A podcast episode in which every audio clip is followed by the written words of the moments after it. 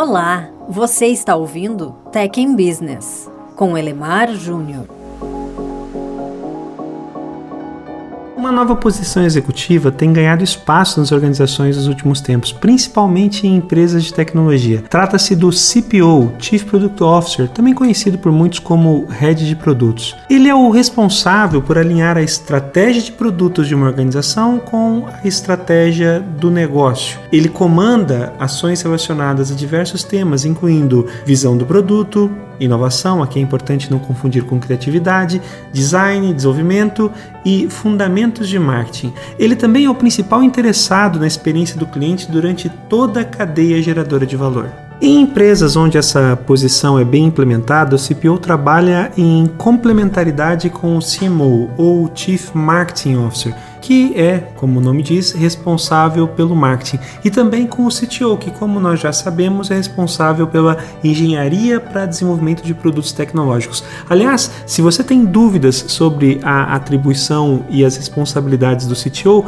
recomendo que você escute outro episódio aqui do Tech que é o episódio onde comparamos a posição do CTO com o CIO. Mas vamos lá, falando estritamente sobre a relação do CPO com o CTO, o primeiro, o CPO, é bem mais focado em interações externas e ele busca garantir o engajamento com as partes interessadas, sejam investidores, clientes, donos da empresa, enfim. Para isso, ele busca constantemente feedback é, que ajude a ter produtos que maximizem o resultado para o negócio. Gerar valor para o negócio nem sempre significa gerar valor para o cliente cliente.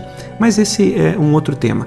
Já o CTO, por outro lado, tem como responsabilidade primária garantir que exista um ecossistema que favoreça o desenvolvimento de ótimos produtos tecnológicos, sem definir exatamente que produtos são esses. Eu afirmo com alguma frequência que é relativamente fácil desenvolver produtos bons e negócios ruins. O CPO é o responsável por equilibrar essa equação, garantindo que não apenas produtos bons sejam desenvolvidos, mas sim negócios sustentáveis. Ou seja, a visão do CPO extrapola e muito apenas a ideia de concepção do produto, mas ela abraça também a concepção do negócio. O CPO pensa, por exemplo, sobre se a conta fecha, ou seja, se a oferta que está disponível no produto é compatível com aquilo que o cliente espera, pode e também está disposto a pagar. Recurso não percebido é custo. Recurso disponível em um produto que o cliente não paga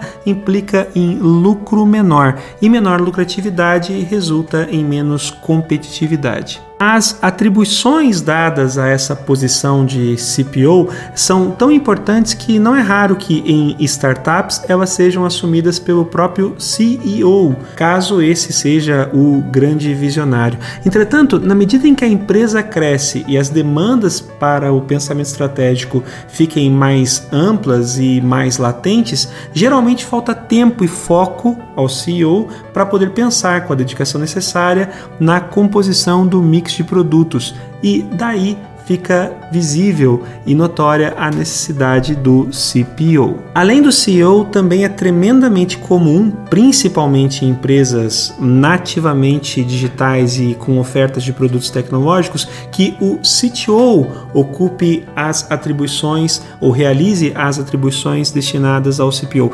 principalmente em organizações com uma única oferta ou com apenas ofertas complementares. A posição resultante seria algo como como CTPO, Chief of Technology and Product Officer, ou CPTO, claramente delineando aqui onde está a ênfase. O problema nesses cenários é que quando o CTO acaba acumulando as funções do CPO, existe uma divisão de esforço entre processos de engenharia, que são por definição a responsabilidade primária do CTO, e outros processos diversos relacionados às atribuições do CPO.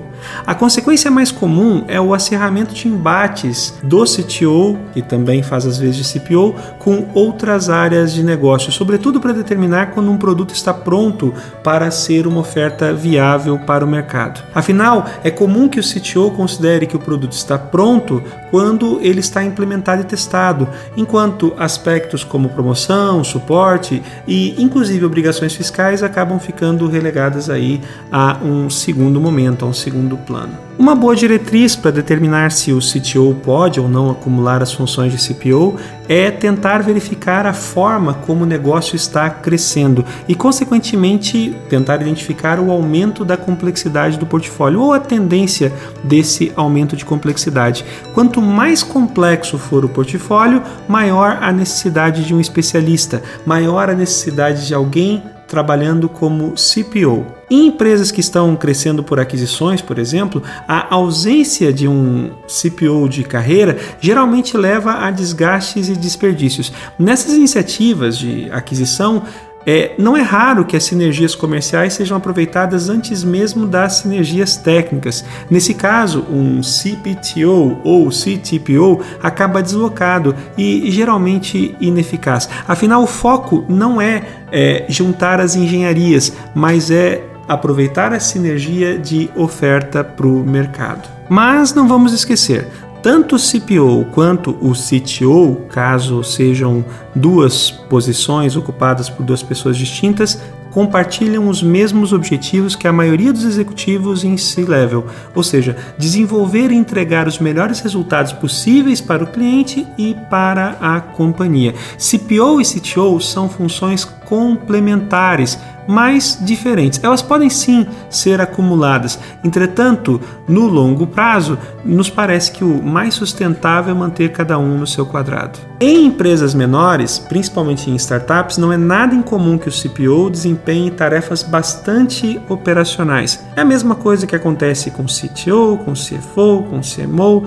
Se você não tem recursos, você coloca as mãos na massa. Mas na medida em que o negócio cresce, é importante que o foco foco se desloque das tarefas operacionais para as tarefas mais estratégicas. Quanto mais estratégico é um CPO, mais é, específica é a sua, a, a sua rotina, logo mais difícil de ser conciliada com as rotinas de um outro executivo de posição de C-level. No fim, combinar ou não as atribuições de um CPO com a de outro C-level, como por exemplo o CTO, é uma decisão que acaba sendo baseada e sustentada no contexto, na realidade de cada organização. Há cenários que até são favoráveis para essa mescla de posições. Em outros, esta mescla simplesmente não funcionaria. Na minha experiência, quando uma mesma pessoa acumula dois conjuntos tão distintos de funções, acaba não dando a atenção devida a nenhum deles. Pois é.